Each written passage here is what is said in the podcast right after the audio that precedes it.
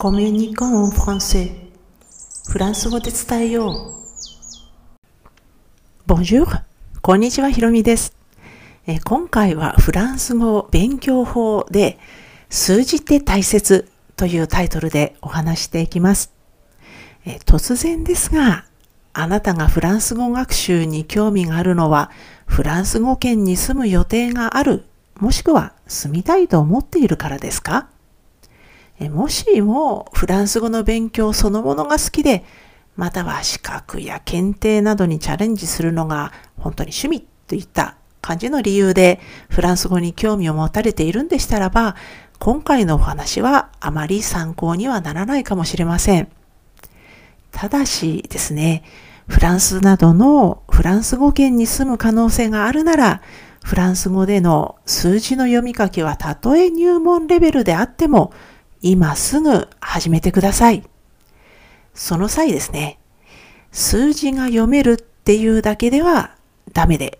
読めた数字をアルファベットで書けるっていうことも必要です。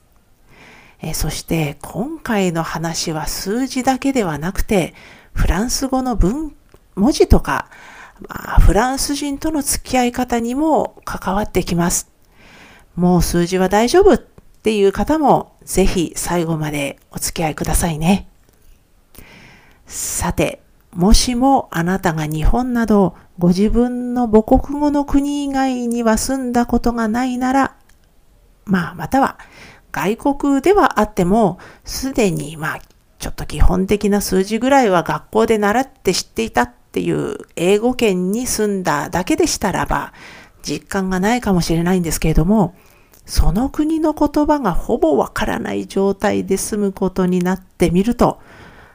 ありとあらゆるところで数字の必要性に気づかされます。私の場合はそれがフランスだったんですけれども、住み始めてすぐに必要だと分かりまして、その場で覚えることになりました。まあ、フランスには住む以前に何度も旅行で来てたんですけれども、まあ旅行の時には分からなかったんですよね。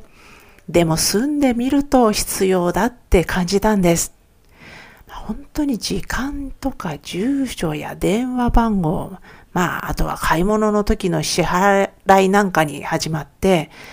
まあそれだけじゃないんですよね、やっぱり。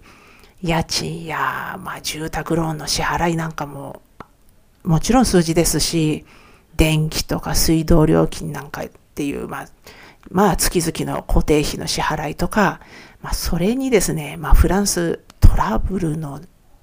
まあ、頻度が日本に比べて断然多いので、そういった時の対応ももちろんありますし、あとまあ、それだけじゃなくても本当に普通に友達や、まあ知人なんかと会話してても、やっぱり数字って本当に結構出てくるんですね。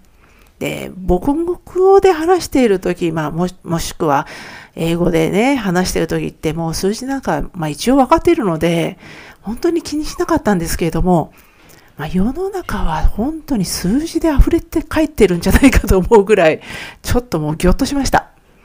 で、まあ、ここでは、そしてあえて触れてないんですけれども、まあ、さらにですね、仕事をしていたり、子供がいたりなんかすればもう本当にその必要性は何倍にも膨れ上がるんですよね。それは想像がつくと思います。で、数字を覚えるって言っても、ただ、実はそれほど大変ではありません。基本的には100まで覚えれば、あとはほとんど対応できるからです。まあ、11と12だけが例外的な発音だっていう、まあ、英語に比べるとちょっとね、11から16まで例外だったり、あと70、80、90なんていう数字が厄介だったりもするんですけれども、まあ、日本語に比べれば楽なもんです。え？例外的な発音って日本語にはないんじゃないのって思いましたかね。で、日本語の方が数字はシンプルだって思っちゃいますよね。いえいえ、数量詞って言われる、まあ、紙なんかを数える時の1枚、2枚とか、何か鉛筆なんかを数える時の1本、2本なんていう数え方がもう本当に無数と思えるほどある日本語っていうのは外国人泣かせの言葉です。まあ私はあの普段日本語教師をしているので、で、数量詞の例外的な発音なんて説明すると、もう学生たちがほんと急に不機嫌になるのを見てきてるんですよね。でも中にはこんな発音の例外が多すぎるって言って、まあ、まあ私に向かって抗議してくる学生もいるんですよね。で、そういう時のために、まあ、ちょっとね、もうあらかじめ分かってるので面白くないだろうっていうのも、で、中にはこうやって文句言ってくる人もいるっていうのが分かってるので、一応もう私は用意してあるんですね。で、それは、まあ、フランス語の9歳、あとは時間の9時、まあ、年齢の9歳と時間の9時という単語です。で、フランス語の9はヌフなんですけれども、9歳と9時は F の、ヌフは最後の、えー、スペルが F なんですけれども、最後の F の部分が V の発音発音になるんですね。ですので、音が濁ります。で、それを使って講義講義してきた学生に、ほら、フランス語だって発音の例外があるでしょ？って言って、無理やりにでも納得してもらうんですけども、まあでも、これ実はずるいやり方なんです。どうしてかというとですね、フランス語の発音の例外というのは、まあ、数量詞、この数を数える場合ですね、これ以外にはあんまりないんですよね。まあ、ですので、あの、フランス語をこれで数の関係で覚えるならば、まあ、9歳とか9時は意識しておいてください。で、この9歳ですけれども、この9歳だけ、もちろん9歳だけではなくて、19歳、29歳、39歳っていう、まあ9歳のつく、あの、えー、年とか、あとそれから9時、時間の9時も、もちろん19時も同じく、べの発音になります。ところで、今回の冒頭部分で数字が読めるだけではダメで、読めた数字をアルファベットで書けるということも必要だっていうふうにお伝えしました。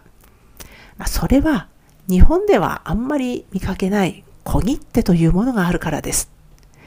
まあ、私も日本にいるときは仕事以外で小切手なんて見ることはありませんでしたね。で、あの、やっぱりある程度以上の資産のある方、もしくはご自分で商売をされている方以外は、個人で小切手って持ってることはないでしょうね。で、ですけれども、フランスではもう個人でも小切手を使うことがあるんですよね。で、最近ではもうちょっと日常生活で小切手で支払いをするっていう、まあ例えばスーパーとかお店だっていうのはちょっとまあかなり激減したんですけれども、まあ、それでも特に不動産絡みの契約なんかだと、まあ、いわゆる賃貸契約の敷金を払ったりとか、えー、あとそれからあの不動産売買の時の手付金を払ったりなんていうのはやっぱり小切手です。えー、あとそれから月々の固定費の支払いは銀行引き落としとかあとカード払いだったりしても何かトラブルがあった時の支払いっていうのはまあ小切手の方がスムーズだったりします。で、小切手を切るのは、まあ本当にちょっと前のような回数ではなくなったんですけれども、えー、たまに必要になるからこそ、いざという時のために覚えておくことが大切なんです。まあ、小切手の中ではね、数字と一緒に、あとそれからその数字をアルファベットで書くっていう作業がどうしても発生するので、それはやっぱり必要になります。で、あと、それから、まあ、手書きの数字の読み書きっていうのも大切です。まあ、本当こちらはもう現在では手書きがまあ少なくなったもののゼロではないですし、場合によっては小切手よりも必要かもしれません。で、まずまあ、フランス人なんかのね、あの、まあ、いわゆる日本語圏からの人からすれば外国人にあたる、まあ、人たちが、えー、フランス語、まあフランス語というか数字を書いた時にですね、その数字が読めない可能性は本当に高いです。まあ本当人によってはかなり癖のある数字を書く人がいるんですけども、まあなぜかフランス人同士だと読めるんですよね。でももう本当に日本人にはもう全く解読解読不能っていうことが本当によくあります。で逆に日本人の書いた数字がフランス人に読めなかったっていうこともあるんです。え、なんでこれ読めないのっていう、もう日本人の私からするとなんでこれ読めないのっていう思うような数字がフランス人に読めなかったりするんですよ。まあ最近はね、もうあの、私もフランス人の数字の特徴を分かってきたので、あ、これ読めないだろうなっていうに思うような日本人の書く数字っていうのは分かってきたんですけども、最初は本当にびっくりしました。で、でですね、あの、実は配達担当者っていうのが、まあ、日本人の書いた数字が読めなかったせいで、で、日本からの荷物が本当危うく付着になりそうだったっていう、まあそういう経験をしてるんですね。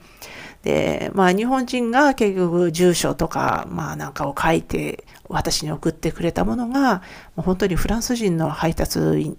の人が読めなかったんですよね。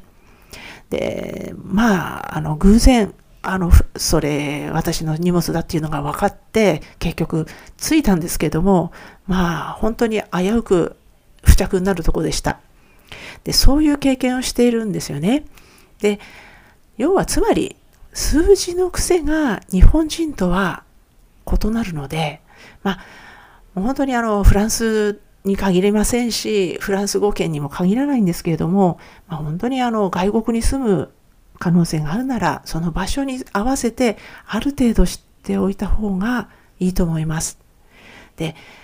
日本人の書いた数字でフランス人が読めないっていうのは、だいたい4と7であることがほとんどですので、これは意識しておいてください。で特に7を書くときに、もう私は相手が日本人かフランス人かによって、もう自分の方で書き方を変えています。で、ところで、フランス人の書いたものを見ると、まあ、数字、アルファベット両方で、どうしてこうなるのって言いたくなることがよくあります。まあ不便なんですけれども、こういったトラブルももう別のフランス人に聞くことで新たな話題になりますし、まあ時には相手との付き合い方を考えるきっかけにすらなります。まあっていうのはですね、まあ日本の書道とか書とかって言ってたレベルではなくても、やっぱり手書きの文字には人間性が出るからですね。で、相手の書いたものを見てがっかりすることもあれば、まあ意外な人が達筆で、まあ、その人の話をもっと聞きたくなるっていうこともあります。で、実は私ですね、フランス語でまあ話すことは最初もう一生懸命で、あの、もうそれを集中して、まあね、あの、まあ勉強というほどではないですが、まああの、一生懸命フランス語をわかるように話すようにって、最初のうちはもう本当にがむしゃらでやってたんですけれども、そのうちまあ少しは不安がなくなったぐらいのタイミングで、で、この字の大切さっていうのに気づきまして、で、フランス人が読みやすくなるようなフランス語での手書きを練習しました。で、この練習の前後で、まあ、私の方からは、どういうふうに相手に見えてるのかっていうのは、まあ、具体的には見えないので、相手からね、距離を置かれるようになったのか、もしくは向こうが、あの、私の書いた字を見て、あ、この人と話してみたいと思ってくれてるのか、そういった意味での付き合い方が変わったのかどうかはわからないんですけれども、ただですね、私の書いたものを褒められることが増えたのは事実です。で、フランス語学習のサバイバル状態っていう感じのね、状態から脱出できたら、あの、ぜひフランス人がわかりやすいフランス語を書く練習をしてみるのもおすすめです。えー、今回のですね、あの、エピソード、ブログにもしており、あの、置きますので、で、説明が、あの、説明の方に、えー、そのブログへのリンク貼っておきますので、もしよろしかったらそちらも読んでみてください。では、今回も最後まで聞いていただきありがとうございました。アビアンとまたね。